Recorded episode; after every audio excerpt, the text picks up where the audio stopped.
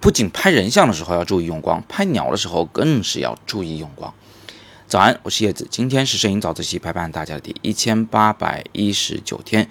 那么今天呢，想给大家看几张鹦鹉的照片，来讲讲这个用光的事儿。首先我们来看看第一张照片啊，这是一对鹦鹉，它俩呢相亲相爱，姿态不错，毛色也好看，但是呢总觉得还缺点什么。接下来我们来看看第二张照片，就跟第一张会很不一样。这张照片的鹦鹉呢是红色的啊，请注意它的背部，它的背部有一些阳光射在了上面，形成了非常漂亮的光斑。有一件事情是显而易见的，就是当阳光射在它身上的时候，它那个颜色啊就变得极其的鲜艳漂亮。那事实上呢，只有阳光射在背上还不够。最好的情况其实是阳光射在上面了，但同时呢，身上还有阴影，有明暗之间的变化。正是那些处在阴影中的毛的颜色的浓郁啊，反衬了这些在阳光下的那个颜色的跳脱。我实在是太喜欢这只鹦鹉以及它身上的光了，所以呢，我又做了一件事情，我把它身上的羽毛单独给了一个特写。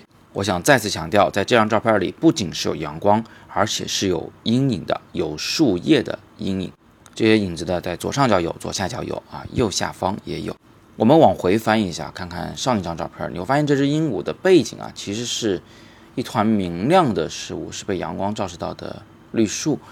那其实呢，还有一种情况，就是我们能找到这个鸟是被阳光照亮的，可鸟的背景是处在阴影中的。这种情况就更好一些，呃，背景事物呢会更加的低调，而它们的这个低调也会反衬出颜色的鲜艳，呃，即便是没有什么颜色的鸟啊，比如说我后面这张给大家看到的这个灰色的鹦鹉，它也会被深色的背景给反衬出来，所以这也是我们拍鸟的时候一个呃比较有用的用光的方法，就是找到一个角度，让你的拍摄主体是明亮的，但背景呢又是深邃的。好在这些小鸟呢，都挺喜欢晒太阳。这个阳光啊，光影啊，一移动啊，它们自己也会移动的自己的位置，始终让自己晒着太阳，暖和暖和啊。这样一来呢，我们拍它们就方便多了。现在再反过去看第一张照片，那两只小鹦鹉相亲相爱的照片，你是不是能感觉到光的重要性了呢？那张照片什么都好，就是在光上稍显平淡。